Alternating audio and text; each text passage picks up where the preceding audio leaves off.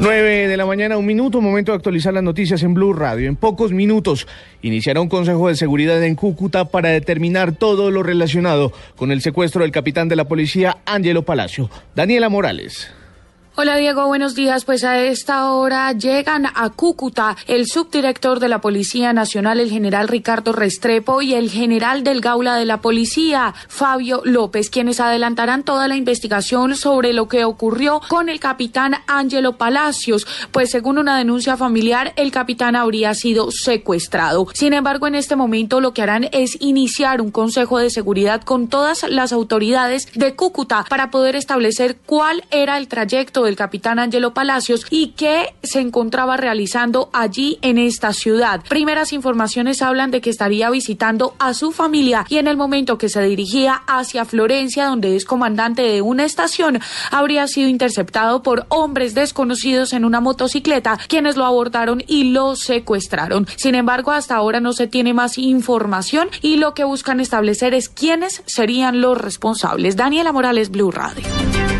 Precisamente desde el Congreso de la República le piden a la policía que actúe de manera rápida para proteger la vida del capitán Ángelo Palacio. Marcela Vargas. Frente a las denuncias del presunto secuestro del capitán Ángelo Palacios de la policía, el senador del Centro Democrático Jaime Amin pidió una actuación rápida por parte de la justicia, no solo para proteger al capitán, sino para tener resultados sobre la presunta red de prostitución al interior de la policía. Pues que la justicia pudiese actuar rápido, no solamente frente al caso del aparente secuestro de este oficial, sino frente a los implicados en un caso que estremeció a la propia institución y le restó credibilidad frente a los colombianos. El senador del partido de la Mauricio Liscano, señaló que este tipo de situaciones ponen en riesgo la credibilidad de la institución. Creo que es muy importante que se rápidamente se esclarezca cuáles son los móviles de ese hecho y qué es lo que realmente está sucediendo y qué es lo que pasó con ese capitán que ha sido precisamente uno de los testigos o las personas involucradas en ese eh, oscuro caso de la policía. Los senadores concluyen que es importante que se actúe de manera rápida para proteger la vida del capitán Ángelo Palacios, de manera que no se ponga en tela de juicio a la Policía Nacional. Marcela Vargas, Blue Radio.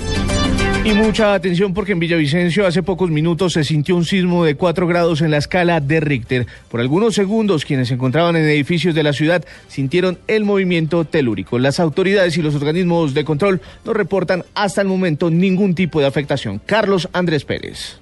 Así es, en Villavicencio se sintió el sismo de 4.0 grados de magnitud que sacudió la tierra. Por algunos segundos, quienes se encontraban en edificios en la ciudad sintieron el movimiento telúrico. Las autoridades y organismos de socorro no reportan ningún tipo de afectación hasta el momento. En Villavicencio, Carlos Andrés Pérez, Blue Radio.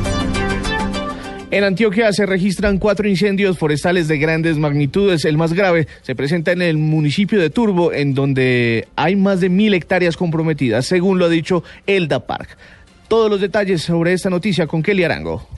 Los organismos de socorro de Antioquia trabajan para controlar las llamas en los municipios de Turbo, Campamento, Bello y La Ceja. Según Mauricio Parodi, director del DAPAR, estos sucesos han sido provocados. Todos estos incendios, en líneas generales, eh, se estima, según los reportes, que han sido causados por mano del hombre, algunos por mano criminal y otros de ellos en el intento de hacer quemas controladas, las cuales no terminan siendo tan controladas. Parodi resaltó el apoyo que han tenido por diferentes dependencias. Hemos eh, venido trabajando con los cuerpos de bomberos de los diferentes municipios, con la defensa civil, las alcaldías municipales a través de los comités municipales de gestión del riesgo y también con el apoyo de la Fuerza Aérea. Además, indicó que seguirán realizando descargas de agua a través de helicópteros en los diferentes municipios, con el fin de mitigar los impactos ambientales. En Medellín, Kelly Arango, Blue Radio. En noticias internacionales, Birmania aún sigue empleando niños soldados pese a que se habían comprometido a licenciarlos de todos estos combates. Malena Estupiñán. Las Fuerzas Armadas de Birmania, Myanmar, aún emplean niños soldados, pese a que las autoridades del país se comprometieron con la ONU en 2012 a licenciarlos a todos. Así lo confirman hoy los medios locales. El diario gubernamental Global Light of Myanmar publicó hoy que el ejército entregó el sábado a sus familias a 46 menores que se encontraban entre sus filas. El ejército está comprometido a deshacerse de todos los niños soldados, reiteró durante el acto el general Tun, quien afirmó que habían dado de baja a 744 menores hasta la fecha. Las autoridades de Birmania, país que vivió sometido a una dictadura militar entre 1962 y 2011, no ofrecen datos fidedignos sobre el número de menores que trabajan en el ejército. Cabe recordar que en 2002 Birmania era la nación que tenía más niños soldados en el mundo, según denunció entonces Amnistía Internacional. En el año 2012, cuando el país se comprometió con las Naciones Unidas a poner fin a esta práctica, la cifra de niños soldados rondaba a los 5.000. Malena Estupiñán, Blue Radio. En información deportiva a esta hora el Arsenal con David Ospina como titular busca clasificar a las semifinales de la FA Cup. Pablo Ríos. Diego, buenos días. Se juega ya la primera parte, minuto 36, y igualan 0 a 0 el Arsenal y el Watford en el estadio Emirates a las 11 de la mañana. El Manchester United recibirá al West Ham United.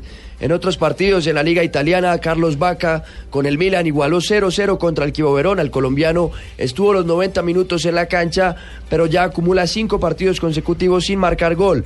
En España, Levante ganó 1-0 con Jefferson Lerma en la cancha, el clásico frente al Valencia. Lerma estuvo los 90 minutos en el campo de juego. Y por último, en noticias de ciclismo, el británico Geraint Thomas se consagró campeón de la París-Niza y en el sexto lugar quedó el colombiano Sergio Luis Henao, que fue el mejor ubicado a 44 segundos de su compañero. Pablo Ríos González, Blue Radio. Noticias contra reloj en Blue Radio. 9 de la mañana, 7 minutos, noticia en desarrollo. El primer ministro israelí Benjamín Netanyahu anunció que no tolerará el lanzamiento de cohetes de ningún tipo desde Gaza y que el ejército israelí responderá a cualquier provocación. Quedamos atentos porque el secretario de Estado de los Estados Unidos, John Kerry, advirtió el domingo que el régimen sirio y sus aliados contra cualquier violación de sus compromisos en la tregua de la ayuda humanitaria en Siria anunció la muerte de 600 yihadistas del Estado Islámico en las tres últimas semanas.